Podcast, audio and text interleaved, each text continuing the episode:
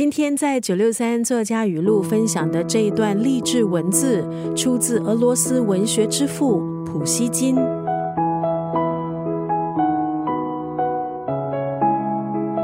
普希金是俄罗斯著名文学家、诗人、小说家，也是十九世纪俄罗斯浪漫主义文学的主要代表。今天的这一段励志文字出自普希金的代表作《假如生活欺骗了你》。这首诗应该是写于一八二五年，当时普希金被流放之后遭软禁，将近两年的时间过着极度孤独的生活。而当时在俄罗斯的革命如火如荼的开展，可是有满腔爱国热诚的诗人普希金却被迫与世隔绝。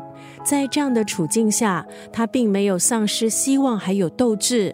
他依然热爱生活，抱持理想，相信未来。这首诗《假如生活欺骗了你》，表达的是一种积极坚强的人生态度。这首诗也成为一代代人激励自己勇敢向前、不轻言放弃的座右铭。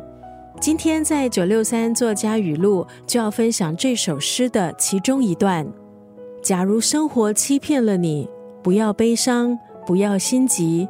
阴郁的日子需要镇静，一切都是瞬间，一切都是过去，而那过去的就会变成亲切的怀念。刚刚那段文字出自俄罗斯文学家、诗人普希金的代表作《假如生活欺骗了你》。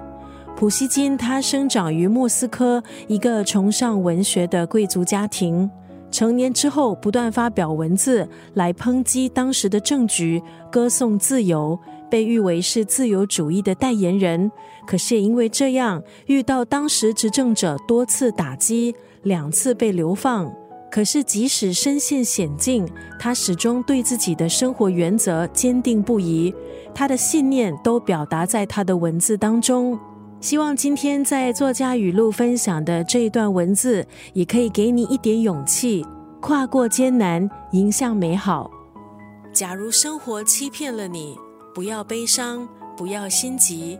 阴郁的日子需要镇静，一切都是瞬间，一切都是过去。